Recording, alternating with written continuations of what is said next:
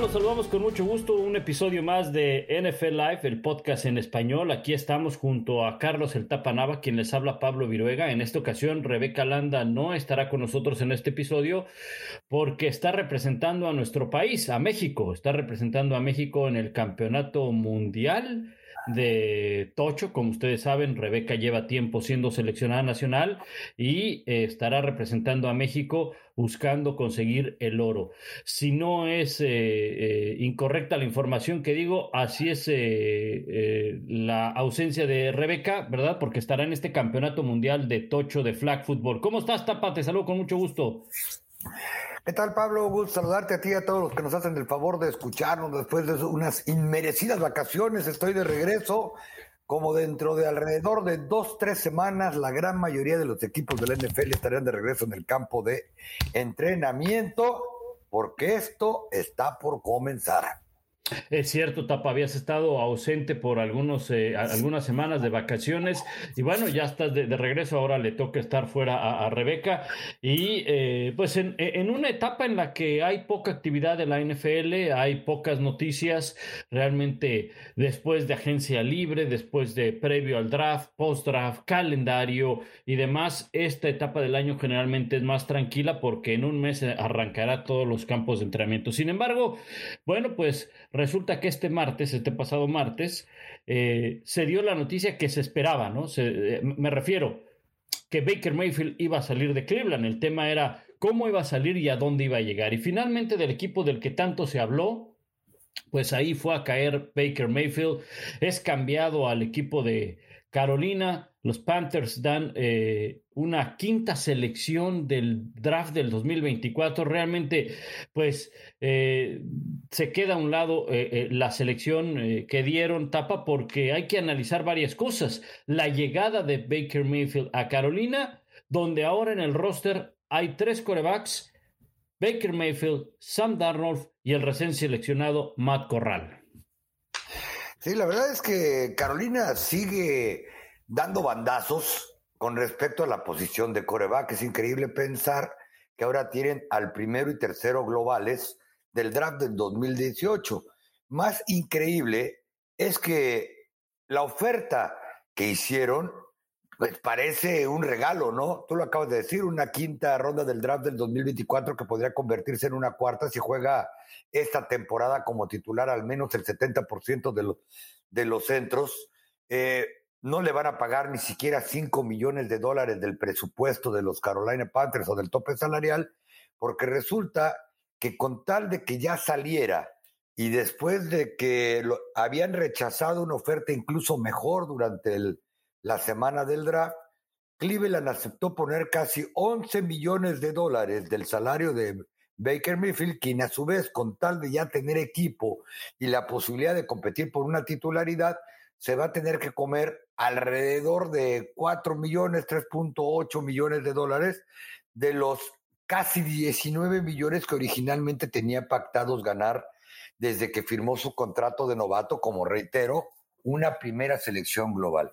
Y bien dices, esto se veía venir, primero la salida de Baker Mayfield, desde el mismísimo momento en que eres seleccionado primero, antes que nadie en un draft, apenas hace cuatro años, y rechazan darte la opción de quinto año garantizada eh, por más de 20 millones de dólares si es que el equipo la tiene.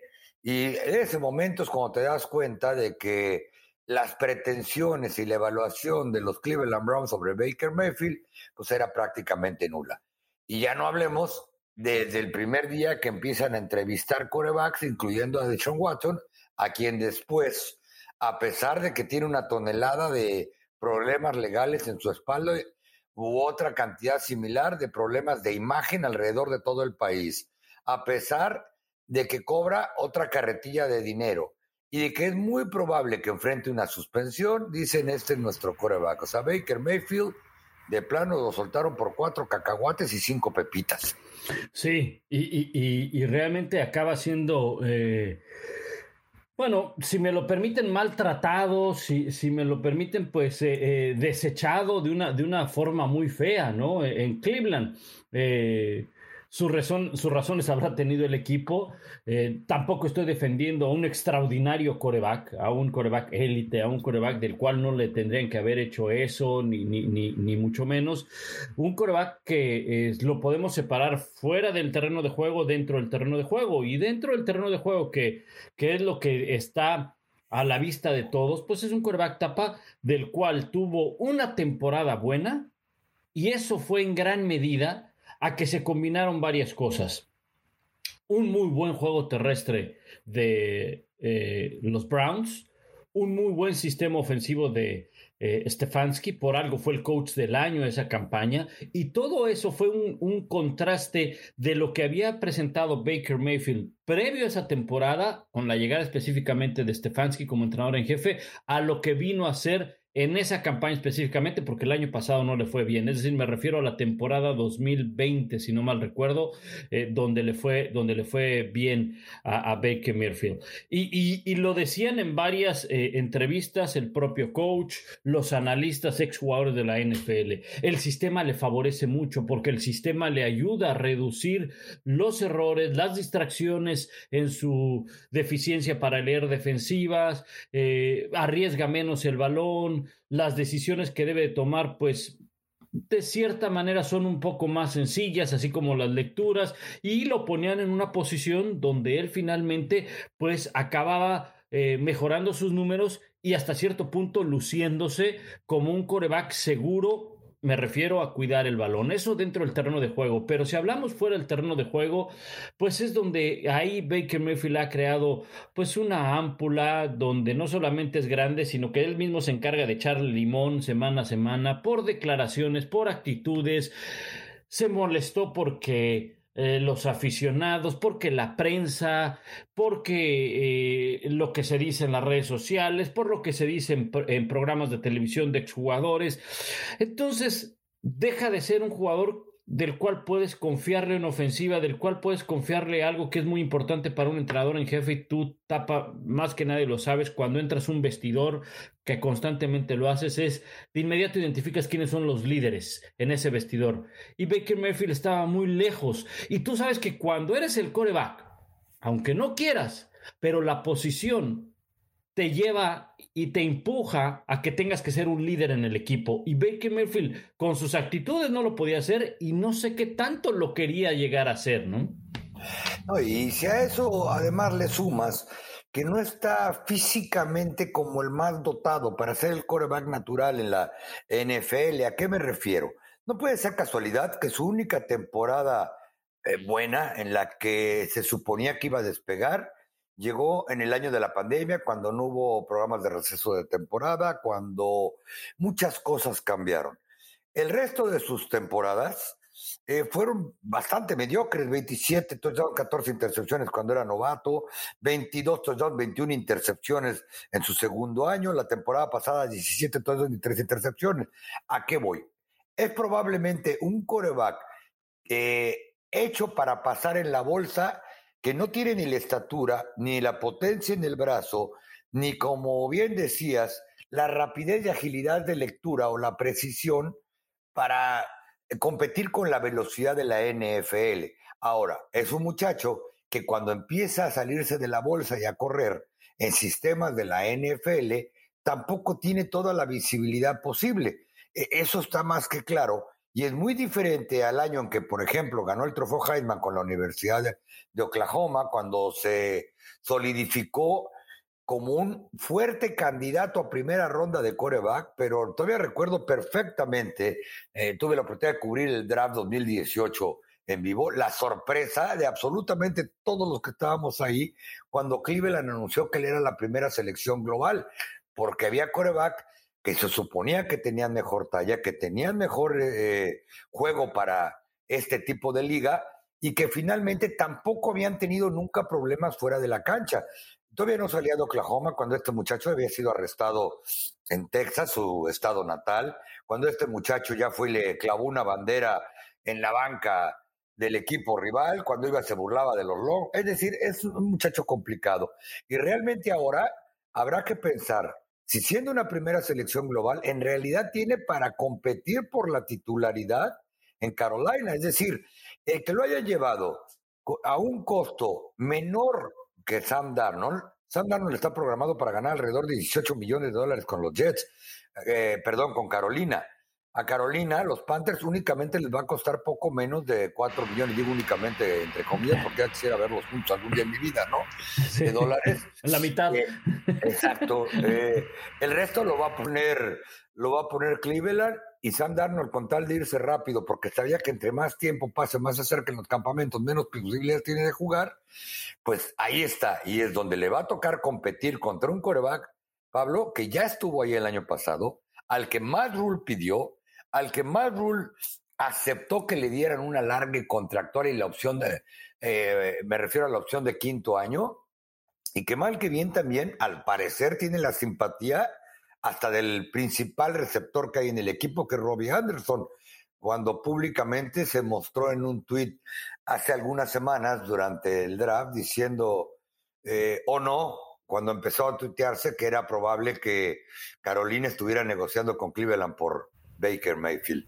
Sí, y fíjate, tocas un tema bien importante y a veces eh, eh, nos guiamos, y, creo que está bien hacerlo de esa manera, por quién te puede entregar mejores eh, oportunidades para ganar, ¿no?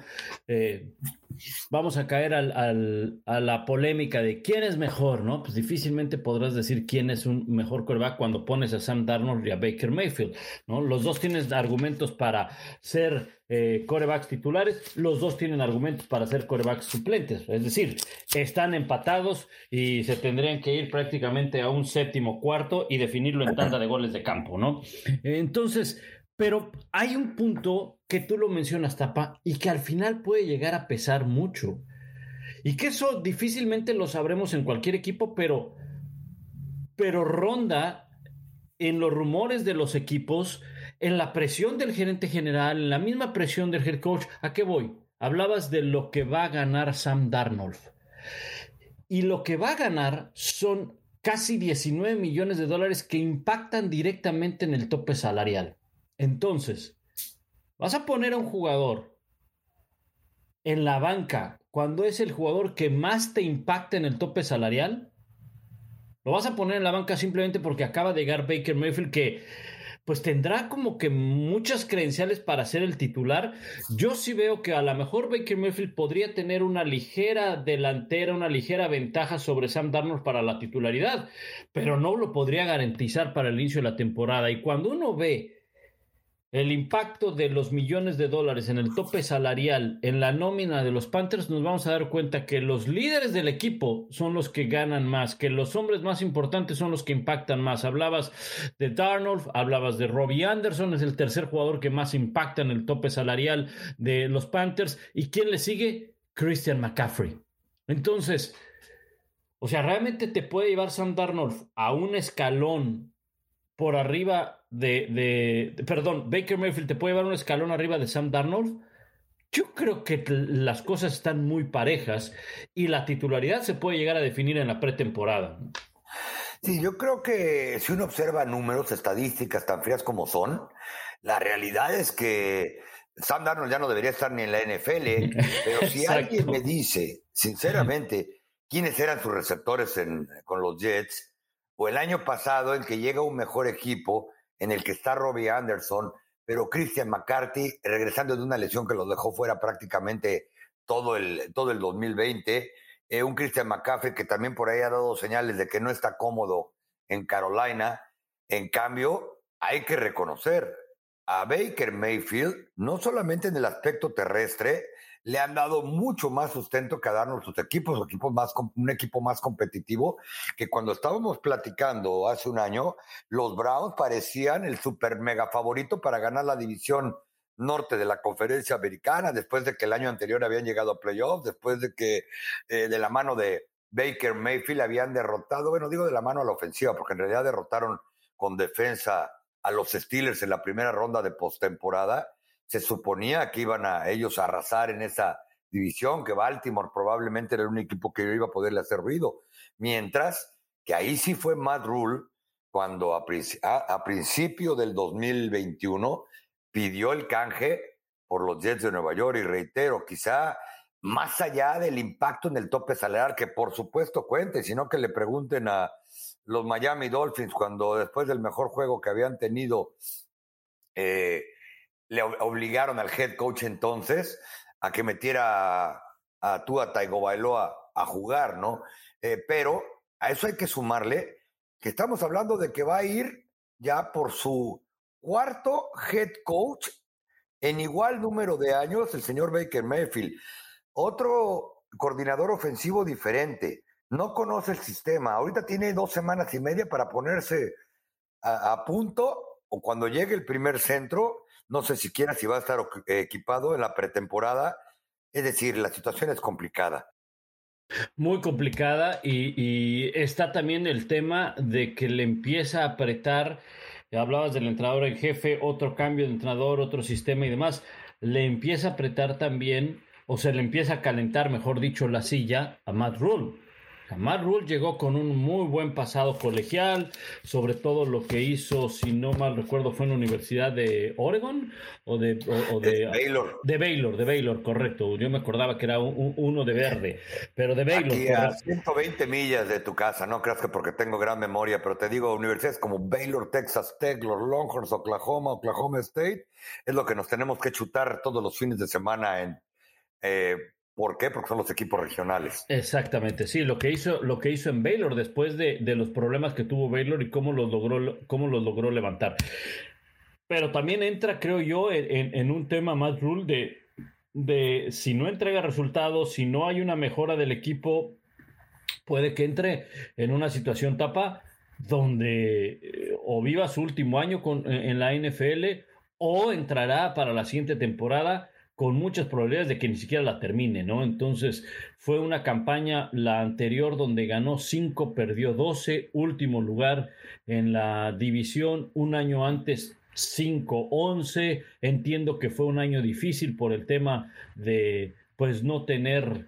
Eh, ni pretemporada, no, nada por el tema de la pandemia, pero ya después de un año completo con el equipo, no pudo mejorar su marca. O sea, terminó finalmente con cinco ganados, acabó con un perdido más porque se amplió el, calendario. Entonces, creo yo que si este año no se acerca a los lugares de postemporada, no se acerca a ser un contendiente, a, dificultar un poco la, la, la, división, pues más Ruth vivirá su última campaña de la NFL y con ello se va a llevar al menos a dos corebacks donde probablemente el futuro va a ser muy, muy incierto. Me refiero a Sam Darnold y, al recién llegado eh, Baker Mayfield. Mm, es complicado para todos en Carolina. Por supuesto que Matt Rule está en la silla más caliente que el clima de verano en Texas, ¿no? En este, en este momento, por un lado. Por otro lado, eh, pues Sam Darnold no ha tenido ese apoyo alrededor del equipo, pero tampoco es que vaya a cambiar mucho la cosa. Baker Mayfield todavía lo tiene más difícil porque aquí no va a estar Jarvis Landry, no va a estar Odell Beckham Jr., con quien por cierto terminó eh, no en una buena relación, tampoco voy a decir que peleados, pero acuérdense que cuando Beckham dijo quiero que me cambien, ¿por qué? Porque cuando el coreback no te quiere aventar el balón, pues es difícil también que tengas buenos números y recepciones cuando me acerco a mi año de agencia, de agencia libre. Eh, mucho va a depender, creo yo, del talento alrededor de estos Carolina Panthers, de que Christian McCaffrey por fin regrese en buenas condiciones. Ha jugado 10 partidos en los últimos dos años. Si uno ve la calidad de los receptores en el papel, pues podrían estar bien de promedio para arriba, vamos a decirlo así, Carolina, para tratar de ayudar precisamente a Matt Rule o a Sam Darnold o al mismo Baker Mayfield. DJ Moore es un buen receptor. Robbie Anderson, pues ha probado que puede ser el mejor del equipo sin ser una superestrella. Y este muchacho que llegó de Louisiana State la temporada pasada en una segunda ronda, Terrence Marshall, pues le cachó pases incluso a Joe Burrow en el año del campeonato nacional, ¿no?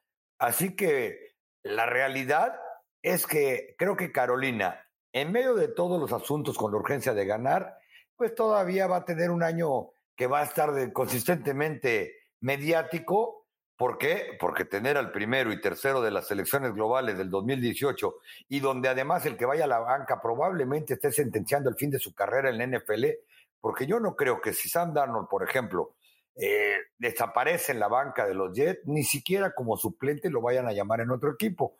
Y para todo el orgullo y toda la altivez y todo lo que a veces habla Baker Mayfield, que ya un equipo haya ofrecido poco menos de 4 millones por él y te comes parte del contrato tú y el otro lo paga el equipo del que vienes, tú imagínate el golpe que le están dando incluso en su propia autoestima. Exactamente, exactamente. Bueno, ahí el tema de Baker Mayfield y de Carolina con este cambio del cual ya se había hablado en algún momento, del cual ya se había puesto sobre la mesa, no se logró concretar específicamente en el draft y esta semana eh, se llegó a un acuerdo y finalmente pues esto le eh, también en el lado de Cleveland, bueno, pues le deja, no quiero decir el camino libre a, a Watson, porque ese ya lo tenía, ¿no? Firmar eh, por 235 millones de dólares de manera garantizada es que nadie te va a poner este, ningún pero para que sea el coreback titular. El, el, el verdadero problema que tiene Deshaun Watson es lo que puede llegar a enfrentar con una, posible suspensión de la NFL, de la cual pues estaremos al pendiente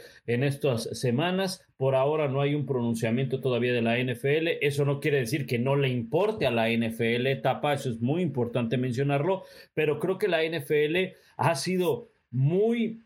Eh, paciente ha tomado sus tiempos porque hemos visto que el proceso de Dishon Watson, proceso legal, el proceso que, que enfrenta, pues tampoco se ha aclarado del todo, ¿no? Eh, hay algunas eh, demandas que se han retirado, entonces está todavía como que eh, pues a la espera de saber qué ocurre fuera del terreno de juego para que la NFL tome una postura, pero yo creo que sí en algún momento vendrá alguna suspensión, algún castigo, algo para Deshaun Watson.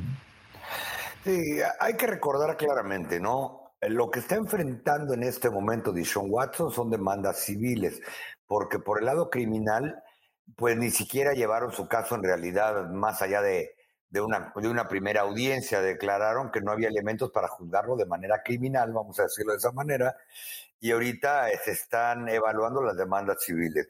Lo que la NFL hace, y así es como ha castigado a diferentes jugadores, es por conducta en detrimento de la liga, es decir, por afectar la imagen de la liga. Y eso es lo que yo supongo que está esperando la liga, ver en qué terminan las demandas civiles para saber qué castigo le aplican por haber afectado las reglas de la liga que van en cuanto a imagen, eh, conducta personal, si es que ellos evalúan que se puso en posición el de afectar esa regla del detrimento de la liga, la imagen de la liga o como ustedes le quieran, le quieran llamar.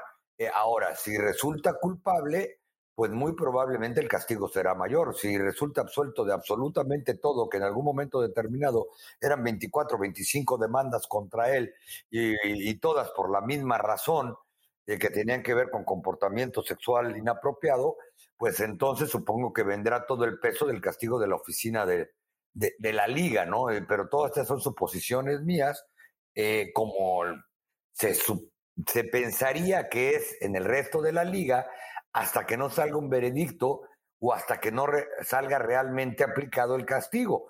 Eh, en este momento, reitero, ¿cómo estará la posición de los Cleveland Browns que prefirieron arriesgarse a ir con un coreback que enfrenta además de todo lo que hemos hablado, el escrutinio público en absolutamente cualquier lugar donde se pare, donde probablemente va a estar suspendido y donde van a tener que pagar 10, más de 10 millones de dólares al coreback que va a estar en otro equipo.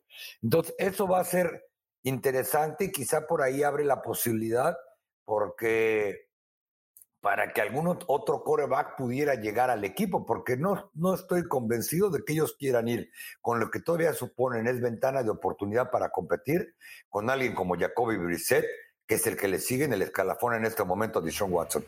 Exactamente.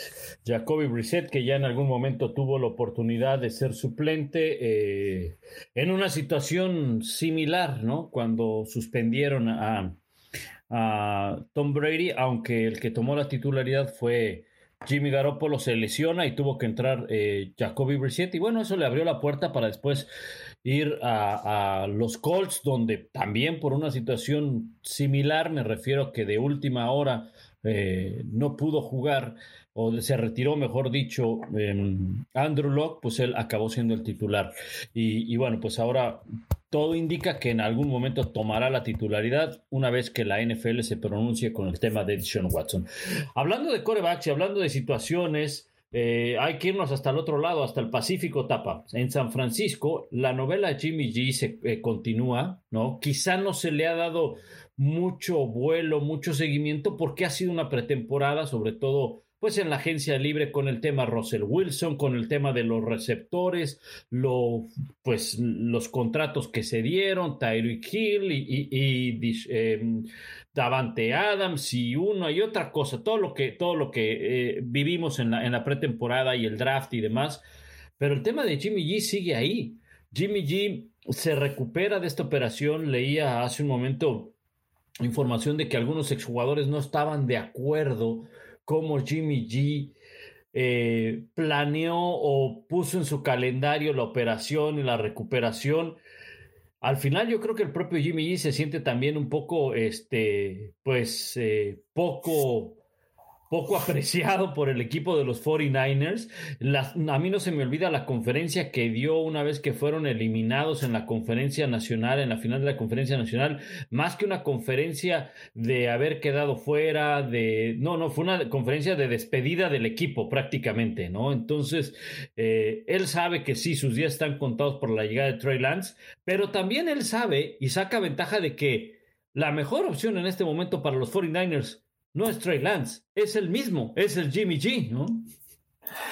Si Jimmy Garoppolo está sano, yo creo que es la mejor opción que tienen, porque mal que viene es un coreback probado, un coreback que la temporada pasada estuvo a un triunfo o a cuarto y medio de llegar al Super Bowl, el partido de campeonato de conferencia que perdieron contra los Rams, al final del día, pues este, lo dejó a punto de convertirse en un coreback que en tres años hubiera llegado dos veces al Super Bowl y esos, pues la verdad es que no, no caen de los árboles. De alguna manera hace las cosas que han podido sobrevivir a esas instancias. El equipo fue creciendo al final de la temporada, eliminaron a los Cowboys que habían ganado 12 partidos, llegan al final de conferencia. Nunca va a ser un coreback explosivo, pero tampoco es fácil conseguir choferes de camión, como le llamaba el gran Bill Parcells, a coreback que puedan combinar bien el ataque terrestre con el juego aéreo. Eh, él juega el sistema que le ponen, que se supondría que Cal Shanahan adecua a las mejores posibilidades que le da su coreback. Eh, con Trey Lance, todos son suposiciones y esperanzas. Es un coreback que ni siquiera estuvo jugando División 1 en, en, colegial.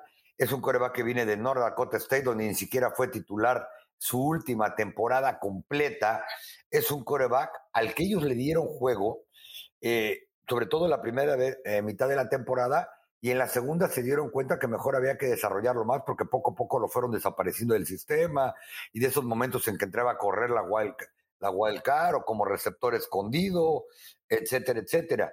Pero hay algo que pesa muchísimo, que es el haberlo reclutado tercero global en el draft del año pasado y de una manera u otra, John Lynch y Kyle Shanahan, pues ya tienen la presión de que necesitarían meterlo, meterlo a jugar. Y lo de Baker Mayfield, yo estoy convencido de que no fue casualidad que se operara hasta marzo del hombro, porque yo creo que también era parte del resentimiento que traía, porque hay que recordar que su salario está programado para ser de alrededor de 24 millones de dólares esta temporada y lo único que tiene que hacer para que estén garantizados es pasar el examen físico precisamente del hombro, que lo puede pasar antes de llegar al campamento de pretemporada. Sí, exacto. Yo creo que, eh, como tú bien dices, no fue casualidad, fue eh, sabiendo que podía poner en apuros al equipo.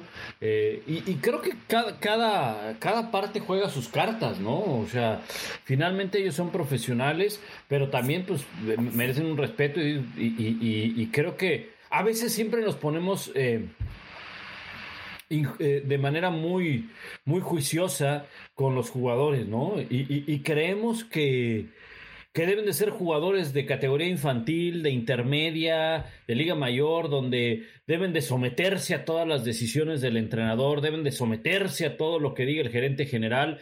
Eh, al final son profesionales, para eso hay que entenderlo, ¿no? Eh, a veces pensamos que se debe de manejar la NFL como se maneja un equipo de fútbol infantil, ¿no?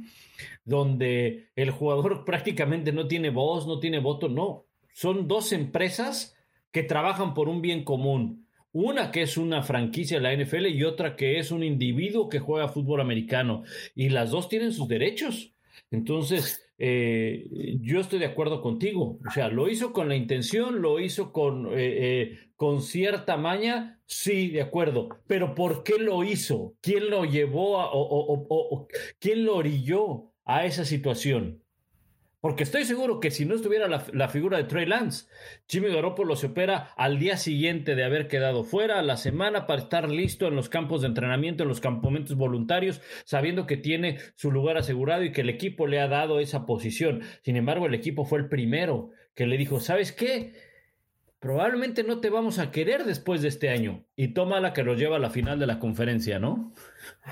La verdad es que como me recuerda este caso de Jimmy Garoppolo al de Drew Brees con los entonces San Diego Chargers, claro, Cuando, cuando dice Drew Brees, no se siente nada bien que está rehabilitando tu hombro y en la televisión checas que la primera selección global de la NFL va a dar a tu equipo y juega la misma posición que tú, ¿no? Se refería a Philip Rivers cuando fue reclutado por los Giants, ese mismo día en ese mismo momento, de hecho, ni siquiera el mismo día, en ese mismo momento es cambiado a San Diego por el Light Manning, etcétera, etcétera. Después, ¿qué sucede? Muchos creían que Drew Brees era solamente un chofer del camión, que su hombro no iba a quedar listo para ser un coreback explosivo en la NFL, porque de entrada ya consideraban que él no lo era por muchas de sus condiciones físicas y ya vimos lo que hizo con los New Orleans Saints. La la gran ventaja que tiene, igual que como la tuvo Drew en su momento, eh, y Drew era mucho más joven que, que Jimmy Garoppolo en este momento, eh, es que Jimmy Garoppolo tiene una fama de que es el mejor ciudadano del planeta, que es un tipo de sangre ligera, que le cae bien a los aficionados, que las aficionadas van y compran boletos para verlo de cerca. Eh, es decir, él no trae ningún bagaje, como el caso que mencionábamos de Baker Mayfield, de no ser querido y respetado dentro de un dentro de un vestidor. Para San Francisco la decisión es interesante porque San Francisco, a diferencia de Carolina, aspira al Super Bowl. Carolina no aspira al Super Bowl, aspira quizá a meterse en la conversación por un boleto comodín en una división donde está Tampa, donde está incluso Nueva Orleans. San Francisco, reitero, se quedó a cuarto y medio de ir al Super Bowl por segunda vez en tres años. San Francisco tiene un equipazo del lado defensivo, tiene un buen equipo, muy buen equipo del lado del lado ofensivo. Ya bastantes problemas tienen con Divo Samuel, que anda bien enojado porque cree que no le pagan lo que él debería de ganar o no le dan una extensión contractual, siendo el mejor corredor y el mejor receptor del equipo, como si se tratara de, un club de, infantil, ¿no?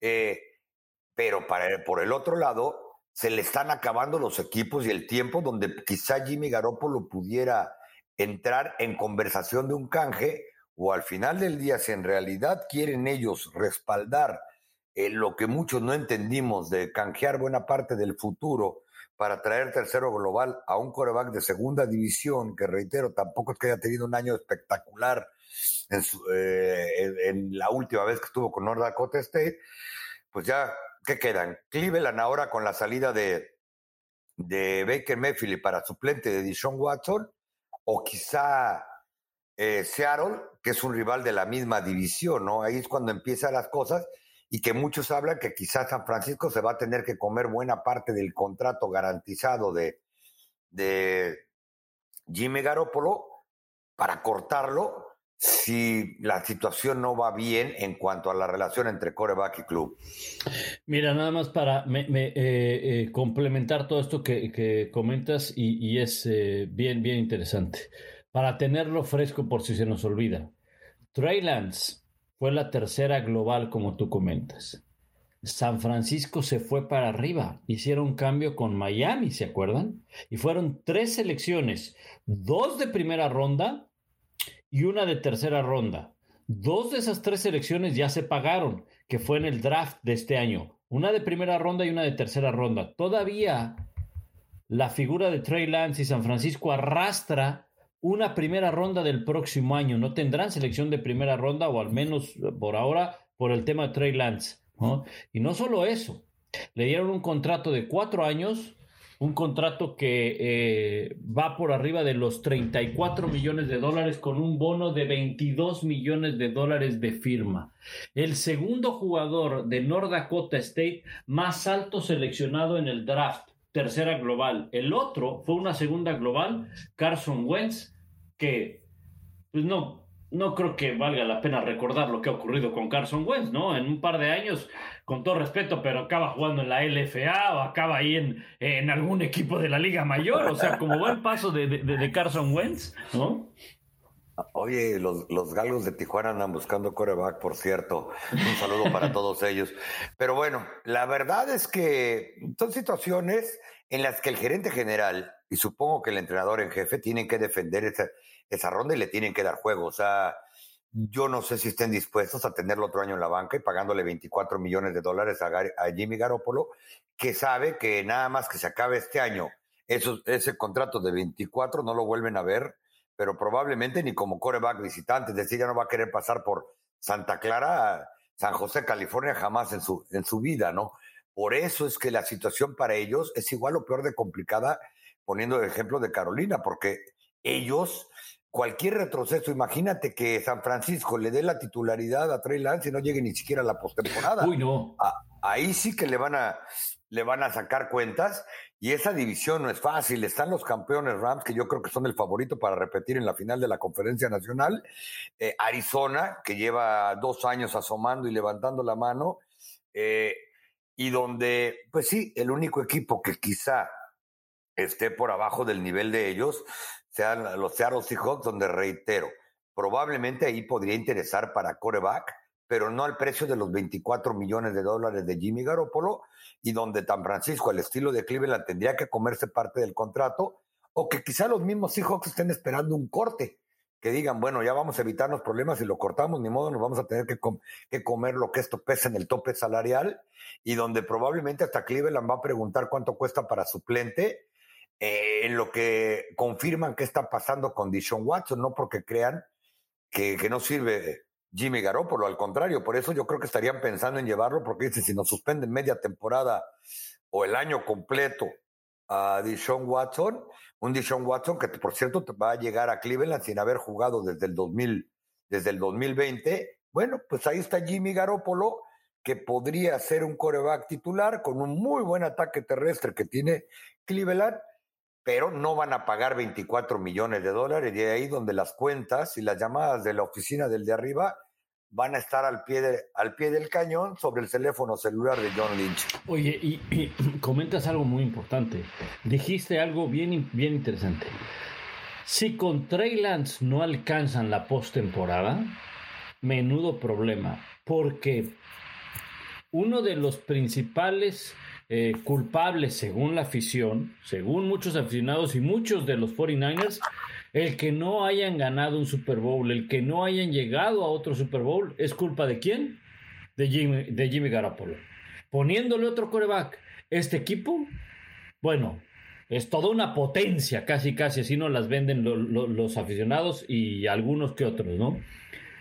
Es un equipo que no depende de un muy buen coreback. Es decir, si le vas a quitar méritos a Jimmy Garoppolo, los metió a la postemporada, a dos finales de conferencia, a un Super Bowl. Entonces, si la, el, talón de Aquiles y la piedra en el zapato ha sido el coreback, pues con ese coreback que tanto te molestó durante la, durante la temporada, alcanzaron. Si, si, no, si no se meten a postemporada, Entonces, es otro argumento que tiene a su favor eh, eh, Jimmy Garoppolo y, yo sí veo muy complicada la situación. Creo que para mí lo que hizo San Francisco en su momento fue una decisión muy eh, caprichosa, muy aventurada, ¿no? De ir por un chico que era segunda división y que no había jugado en su última temporada por el tema de la pandemia en el colegial. Y bueno, ahora e, esos errores pueden traer sus consecuencias y, quizá los empiece a vivir este año. Ya, ya veremos qué ocurre, Tapa, porque creo que en San Francisco tienen un buen equipo para competir en la división. Están ahí los Rams. Está Arizona, por supuesto, también como un equipo difícil, contendiente. Pero yo, pero yo no sé qué vaya a pasar con San Francisco si no aparece la figura de Jimmy G. No es que Jimmy G los vaya a salvar, ¿eh? No, pero siempre vas a optar por un experimentado que por un novato, ¿no?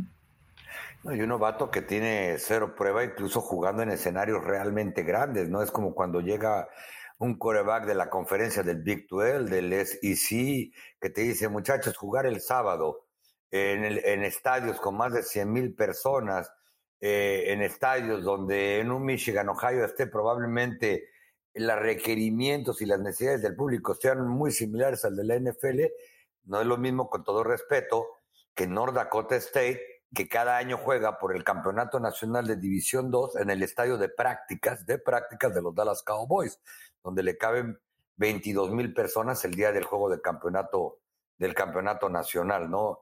Eh, yo creo que lo que John Lynch y Kyle Shanahan hicieron, si es que lo hicieron juntos, fue tratar de quedar como unos genios, pensando en que, en que Jimmy Garoppolo ya no iba a ser el coreback que lo llevaría hasta la antesala del Super Bowl, y ahora pues tendrán que ver de qué manera justifican la, decisión, de qué manera justifican el haber empeñado esas elecciones colegiales que nos mencionaste y de una manera u otra también ver de qué manera le dan la mejor oportunidad de ser exitoso a Trey Lance porque él no tiene absolutamente culpa de nada. Si a mí me invitas mañana a la fiesta y me pagas el boleto de avión para irte a visitar a Bristol, créeme que soy el primero en llegar. Claro, por supuesto. Eh, eh, a él lo pusieron en una situación en la cual es eh, el menos culpable. Mira, hay algo, y, si tienes algo más que comentar en este tema, pero hay algo que a mí no se me olvida de, de algo que, que ocurría o que se culpaba tanto a Shanahan como a Lynch, el entrenador en jefe de San Francisco y el gerente general. Y recuerdo muy bien haberlo leído porque, pues tú sabes, el departamento de research que tenemos en ESPN para los, para los lunes por la noche específicamente la cantidad de información que te mandan. Y en una de esas eh, informaciones veía, eh, había precisamente notas eh, con respecto a que tanto Kyle Shanahan como John Lynch no le hacían mucho caso a sus scouts de eh, eh, pues estos scouts que hay para buscar talento en el colegial y que al final ellos tomaban sus propias decisiones y todo esto. Pero ¿qué ocurrió? Esa campaña, que llegan al Super Bowl. Entonces todo eso como que se queda a un lado, ¿no? Como que se olvida, luego viene la pandemia y regresan otra vez a la final de la conferencia. Pero era una investigación, me acuerdo, era, eh, si no mal recuerdo, del San Francisco Chronicle, donde había declaraciones de que ellos al final acababan tomando sus propias decisiones sin tomar en cuenta a veces la opinión eh, de, del grupo de, scouts, ¿no? Entonces, eh, lo pongo ahí, eh, lo menciono porque no vaya a ser una de estas con Trey Lance, ¿no? Insisto, por momentos se olvidó ese tema, porque le empezaron a funcionar y empezó a dar resultado el equipo de los 49ers y bueno, llegó hasta un Super Bowl y, demás, ¿no? Eh, oye, hay otro, hay otro tema eh, también eh, importante y del cual tú estás muy bien enterado, Tapa, que tiene que ver con el equipo de los Dallas Cowboys. Hay cierta incertidumbre, hay cierta preocupación por la posición de los receptores abiertos. Un equipo de los Dallas Cowboys que se vio muy, muy pues tranquilo, por así decirlo, durante la agencia libre. Sí, la verdad es que Dallas ha eh, firmado poco o nada durante la agencia libre, como ya se ha hecho costumbre, firmaron a sus propios eh, jugadores. Quizá donde más hicieron ruido fue con lo, no con lo que firmaron, sino con lo que soltaron, ¿no? La salida de Amari Cooper y de Cedric Wilson entre sus receptores, pues la verdad es que ha causado una gran preocupación si se considera que a CeeDee Lamb lo van a ser el receptor principal del equipo, una posición que en sus primeros dos años no ha ocupado, y que la única vez en las que él tuvo que ser el receptor número uno, que fue cuando eh, Amari Cooper estuvo fuera por contagio de COVID, pues en realidad tuvo solamente una, una recepción, y donde el que va a ser el segundo receptor y al que le acaban de soltar el dinero, Michael Gallup, no se tiene la seguridad y es poco probable que esté listo para el primer partido, ya que precisamente contra los San Francisco 49ers se lastimó la rodilla, la rodilla izquierda, está en rehabilitación, fueron ligamentos cruzados. Él un par de ocasiones que me lo he encontrado en The Star dice que está muy bien con respecto a su calendarización, pero les aseguro que el 27 de julio, que es la primera práctica de campamento de los Cowboys, no va a estar, no va a estar ahí, ni va a estar listo para ningún juego de pretemporada. Y atrás de ellos, pues hay poco, poco nada, ¿no? trajeron de Pittsburgh a James Washington, digo trajeron porque en este momento estoy en Dallas, a James Washington, un receptor pues que tuvo sus altas y bajas y nunca cumplió en realidad con las expectativas de ser una segunda selección egresado de Oklahoma State, otro receptor y jugador al que los Cowboys conocen de cerca y bien porque está pues a menos de cuatro horas manejando la Universidad de Oklahoma State de las instalaciones de los Cowboys y, y sus partidos también se transmiten en esta región. Y bueno, ahora ellos, muchos aficionados se preocupan si Jalen Tolbert el receptor reclutado en tercera ronda, misma que Michael Gallup, o sea, no hay que menospreciar la, ronda, eh, estará listo porque tampoco tuvo un receso de temporada completo ahí con algunos problemas musculares que estuvo arrastrando. Así que la organización pues empieza a voltear a ver y dice, cielos, ¿no? Lo que parecía que era la mayor de las fortalezas la temporada pasada a estas alturas, pues ahora parece ser una debilidad de a quién le va a aventar el balón el señor Dakota Rainbow Prescott. Sí, una situación de la cual estaremos viendo a lo largo de la, del eh, campamento de entrenamiento una vez que inicie ahí con los Dallas Cowboys. Y bueno, no es receptor abierto, tuvo una buena temporada como ala cerrada, por algo lo etiquetaron jugador franquicia, Dalton Schultz, pero pues no, no, tampoco es que sea una ala cerrada del cual, eh, vaya, un, un, un Kelsey eh, un, tipo de estos, ¿no? Aunque mejoró mucho su, juego, por algo fue etiquetado, pero sí eh, se, se, acaban los, los blancos o se disminuyen los blancos para Dak Prescott. Sí, Dalton Schultz, la verdad es que ha crecido de una manera impresionante cada año. Quizás es un jugador que hace poco ruido y se conoce eh, poco a nivel nacional, pero viene de un temporadón de casi 900 yardas, viene de un temporadón sobre todo en, el aspecto de bloqueo eh, y sobre todo de la confianza que tiene Dak Prescott para aparecer en los momentos importantes cuando apenas hace dos años estuvieron a nada de cortarlo. Si Blake Jarwin no se lastima contra los Rams en el partido inaugural de temporada, Dalton Schultz quizá no estaría ni en la NFL, pero sí es un hecho que los Cowboys debe de preocuparles de sobremanera eh, la falta de receptores en la posición abierta también un ala cerrada realmente experimentado y de confianza atrás de Dalton Schultz, y por eso se comienza a magnificar el de qué va a suceder si jugadores, por ejemplo, como TJ Basher, que tuvo un muy buen receso de temporada y es el, que, el jugador al que le acaban de dar el premio que más creció entre los anónimos, por decirlo de esa manera, un jugador de segundo año de Texas Tech, pues qué va a suceder porque el ataque terrestre, y eso ya será tema de conversión más adelante no es el que solía ser encabezado por Ezequiel Elliott. Exactamente. Dalton Schultz terminó como el segundo mejor receptor la campaña anterior con 78, solamente abajo de CD Lamb, que tuvo 79 recepciones. Bueno, con esto llegamos al final de este episodio de NFL Live, el podcast en español. Recuerde suscribirse al podcast, activar las notificaciones y cada vez que haya un nuevo episodio, pues usted lo recibirá de inmediato. Tapa, nos escuchamos la próxima semana.